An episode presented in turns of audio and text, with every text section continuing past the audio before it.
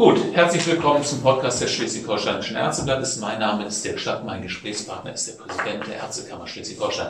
Willkommen, Herr Dr. Henrik Herrmann. Moin, Herr Schnack. Herr Dr. Herrmann, vor uns hängt ja das, äh, die druckfrische Ausgabe des Schleswig-Holsteinischen Ärzteblattes. Das geht heute so ins Druckhaus. Das Schwerpunktthema dieses Heftes ist nicht so ganz schwer zu erraten.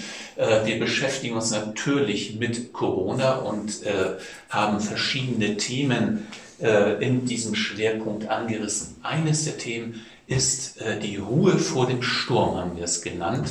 Eine Reportage direkt aus den Segeberger Kliniken. Da durften wir natürlich nicht rein, sondern der Pressesprecher des Hauses musste das für uns äh, ähm, erledigen. Der Pressesprecher ist äh, Herr Robert Quentin. Der hat uns beschrieben, äh, wie die Ärzte sich auf die Pandemie vorbereiten. Die Ruhe vor dem Sturm, das ist auch ein Ausdruck, den der Bundesgesundheitsminister Herr Jens Spahn benutzt hat. Sind wir denn eigentlich aus Ihrer Sicht noch in dieser Ruhe vor dem Sturm? Wir haben aktuell über 1000 Infizierte in Schleswig-Holstein. Oder ist das schon ein richtig böiger Wind aus Ihrer Sicht dazwischen? Ja, als äh, Segler äh, wird die See rau, jetzt schon.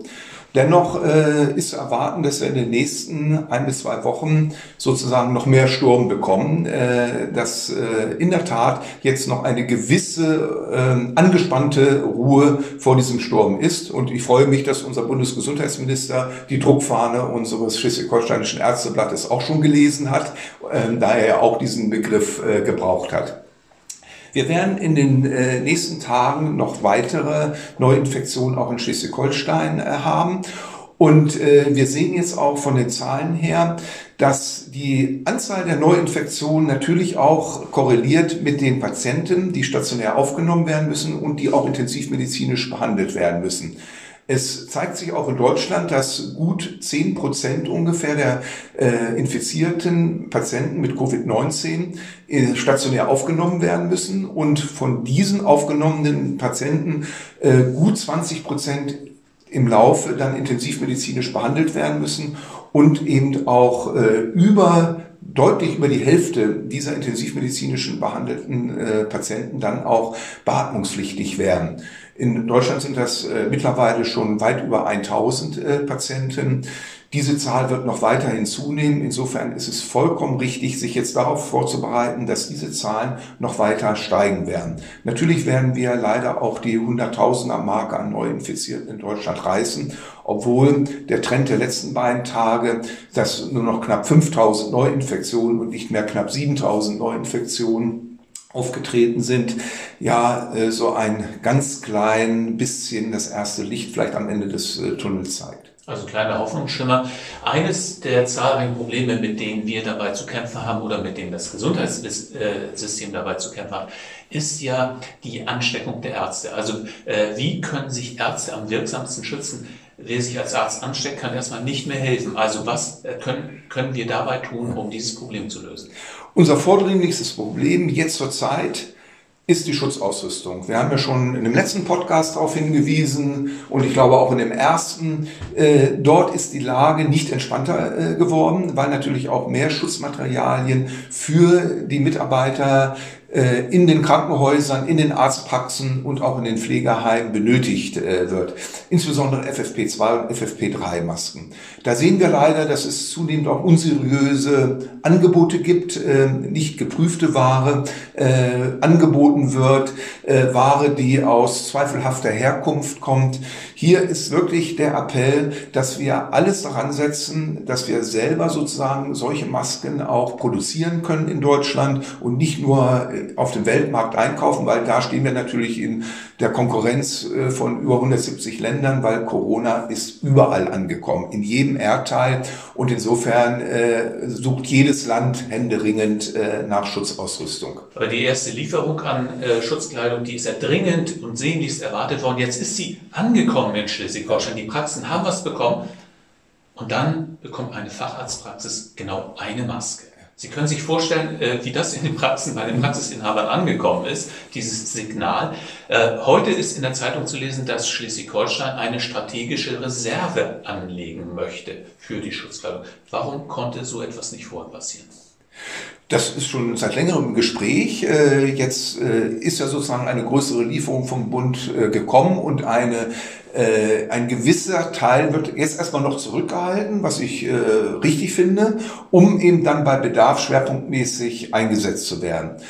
Was Sie aber zu Recht sagen, wenn eine Praxis nur eine einzige Schutzmaske bekommt, das reicht nicht aus. Und deshalb eben der Appell, das ist etwas, was wir fürdringlich lösen müssen. Äh, wir sind ein Industriestandort par excellence und da ist einfach die Forderung, dass eben äh, Industriebetriebe jetzt auf diese Produktion umstellen.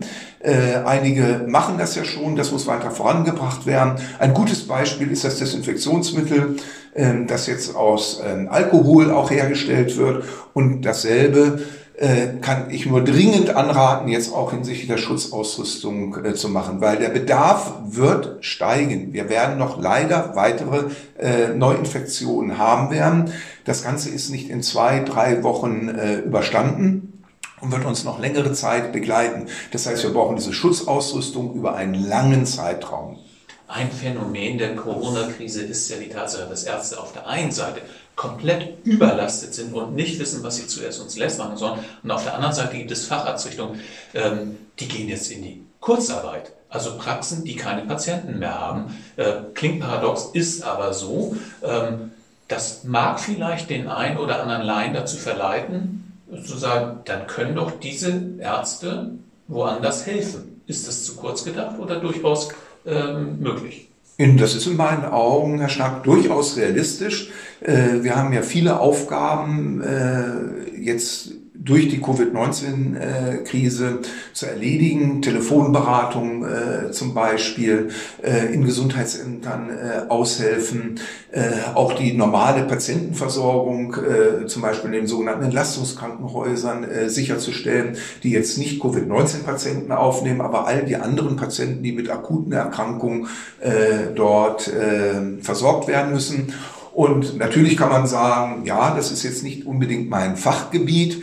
Nichtsdestotrotz eine gewisse Unterstützung, äh, und wenn es nur in einem alltäglichen Geschäft äh, mit den Patienten im Krankenhaus ist oder auch in anderen Bereichen, ist vorstellbar. Ähm, wir sind alle approbierte Ärztinnen und Ärzte und können deshalb auch über unser Fachgebiet hinaus unterstützend mit Sicherheit tätig werden.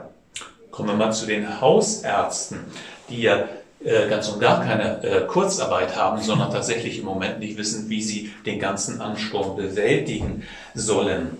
Ähm, andererseits muss natürlich auch die Behandlung der anderweitig erkrankten Patienten sichergestellt werden. Das ist also ein Spagat, den die Hausärzte da zu schaffen haben. Ähm, soll das so bleiben oder müssen die Hausärzte eventuell ganz herausgenommen werden aus der Betreuung von Corona-Patienten? Äh, muss das eventuell konzentriert werden, diese Betreuung? Und falls ja, wer sollte das denn machen? Ja. Vollkommen richtig. Äh, eine Hausarztpraxis äh, muss sich natürlich wirklich davor schützen, äh, jetzt die infizierten Patienten nicht mit den nicht infizierten chronisch kranken Patienten zu mischen. Äh, das kann man, äh, wenn man groß genug ist, natürlich durch unterschiedliche Räumlichkeiten bewerkstelligen. Äh, Sie sprechen vollkommen zu Recht an, dass natürlich die normale Versorgung von chronisch kranken Patienten oder auch Patienten, die akut andere Beschwerden außer einer Infektionskrankheit und einer eventuellen äh, Covid-19-Erkrankung haben, die muss weiterlaufen und das muss gewährleistet äh, werden. Also eine saubere Trennung sozusagen von diesen Bereichen der, ich nenne es jetzt mal normalen Akutversorgung und der Versorgung von Covid-19-Patienten muss auch im hausärztlichen Bereich gewährleistet sein. Äh, dazu sind ja schon bestimmte Maßnahmen umgesetzt worden, wie die mobilen Teams, wie auch Abstrichstellen, um auch die Hausarztpraxen da wirklich zu entlasten. Das halte ich für einen ganz wichtigen Schritt, genauso wie auch in der stationären Versorgung äh, die Patienten mit Covid-19 wirklich von dem normalen stationären Betrieb getrennt werden müssen, entweder räumlich oder auch dadurch, dass eben bestimmte Krankenhäuser nur für Covid-19-Patienten zuständig sind und andere Krankenhäuser sozusagen davon ausgenommen sind und die normale Versorgung der stationären Patienten sicherstellt. Sie sprechen die Diagnostik- und Abstrichzentren an. Da gibt es, ich glaube, inzwischen elf in ganz Schleswig-Holstein. Es gibt auch die mobile äh, Corona-Ambulanz. Da wird also schon einiges getan, um die Anzahl der Tests hochzufahren. Nun haben wir vor kurzem in den Medien gelesen, dass es ein Strategiepapier des Bundesinnenministeriums geben soll und auch gibt. Ähm, und darin wird gefordert, dass man die Testung nochmal deutlich ausweiten soll. Nun gibt es äh, zum einen Labormediziner, die sagen, um Gottes Willen, äh, dafür reicht der Nachschub gar nicht, so viel Material haben wir gar nicht. Und dann gibt es auch wiederum Hausärzte, die sagen, was soll das Ganze? Ähm, man könnte zum Beispiel auch die ähm, Patienten, die grippeähnliche Symptome haben, einfach zu Hause lassen, 14 Tage lang. Auch alle Kontaktpersonen bleiben zu Hause und werden nur telefonisch mal angerufen. Wäre das ein Weg, den man sich auch vorstellen könnte? Ich persönlich unterstütze den Weg einer möglichst umfangreichen Testung. Äh, und klar, äh, da kommen wir natürlich auch an unsere Kapazitätsgrenzen, aber auch hier sind Lösungen äh, zu fordern, in Zusammenarbeit auch mit der Industrie vermehrt Testmöglichkeiten herzustellen und eben auch die Produktion von Testserien und Reagenzien hochzufahren. Ähm, andere Länder, so für mich ist Südkorea ein gutes Beispiel, die von vornherein sehr, sehr viel getestet äh, haben und äh, deshalb äh, einen nicht logarithmischen Anstieg haben und relativ gut, trotz der Nähe auch zu China, äh, über diese Krise äh, hinweggekommen sind. Anderes Beispiel ist Taiwan, die auch sehr viel äh, getestet haben. Andere Länder, die sehr wenig äh, testen, äh, da sieht man jetzt, wie äh, wirklich exponentiell der Wachstum an Neuinfizierten ist. Also für mich ein gutes Beispiel die Vereinigten Staaten von Amerika. Also mein Petitum ist relativ viel testen. Ich finde es auch gut, dass jetzt äh, die ersten Antikörperteste ähm, auf den Markt kommen, damit wir dann auch sehen, wer eine Erkrankung überstanden hat und eben entsprechend immun jetzt erstmal ist. Das ist auch ähm, dann ein Weg, ähm, den wir uns jetzt ja schon so langsam überlegen äh, müssen, wie wir jetzt aus dem Shutdown wieder herauskommen, so nach und nach. Und da brauchen wir äh, ganz ausgefeilte Strategien. Und eine dieser Strategie kann sein, ich habe viel getestet und habe viele negative und ich habe auch schon Patienten, die einen Immunschutz haben. Die kann ich natürlich als erstes sozusagen wieder in das Erwerbsleben äh, hineinbringen. Man liest ja auch immer mal wieder von Alleingängen in der Corona-Krise. Ein Beispiel ist der Kreis Rendsburg-Eckernförde. Äh, wir haben letzte Woche erfahren, dass dort ein Abstrichzentrum quasi aus dem Boden gestampft wurde vom Kreis. Ähm, Daraufhin ist die Zahl der Testungen dort erheblich in die Höhe gegangen. Ähm, dennoch die Frage, machen solche Alleingänge Sinn? Ähm, woher hat äh, das, der Kreis auf einmal die Schutzausrüstung? Man geht noch davon aus, dass es Eigenbestände waren, aber der konkurriert dann ja auch mit anderen Diagnostikzentren um, um diese Ressourcen. Für mich ist in so einer Krisensituation unabdingbar, dass eng kommuniziert wird und keine Parallelstränge aufgemacht werden. Also das ist so ein Beispiel, äh, dass verschiedene Aktivitäten in einem Kreis angestoßen worden sind. Da ist das Krankenhaus, spielt eine Rolle mit, da spielen die niedergelassenen Ärzte über die Kreisstelle der Kassenärztliche Vereinigung eine Rolle und eben das Gesundheitsamt äh, und dahinter steht natürlich der Kreis. Es ist wichtig, dass das vernetzt wird, dass diese Aktivitäten ausgetauscht werden und dass man sich dann auf einen gemeinsamen Weg einigt. Und Gerade der Kreis Rendsburg-Eckernförde ist so ein Beispiel, dass das von vornherein nicht so vernetzt war, dass dort Parallelstrukturen angedacht worden sind, anstatt sich zusammenzusetzen und zu sehen, wie können wir das gemeinsam am besten lösen? Was ist die beste Lösung für uns vor Ort? Andere Kreise haben das offensiver und anders gemacht. Und äh, da äh, läuft auch die Versorgung der Covid-19-Patienten relativ gut. Muss man natürlich zum Kreis Rendsburg-Eckernförde sagen, es ist ein sehr großer Flächenkreis, es leben viele Menschen dort.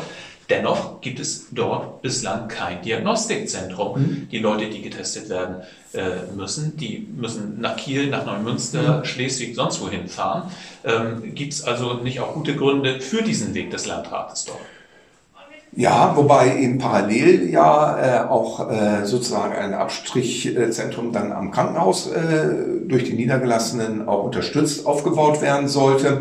Ich glaube, das ist jetzt auch die Lösung, die dann äh, jetzt äh, tragen wird.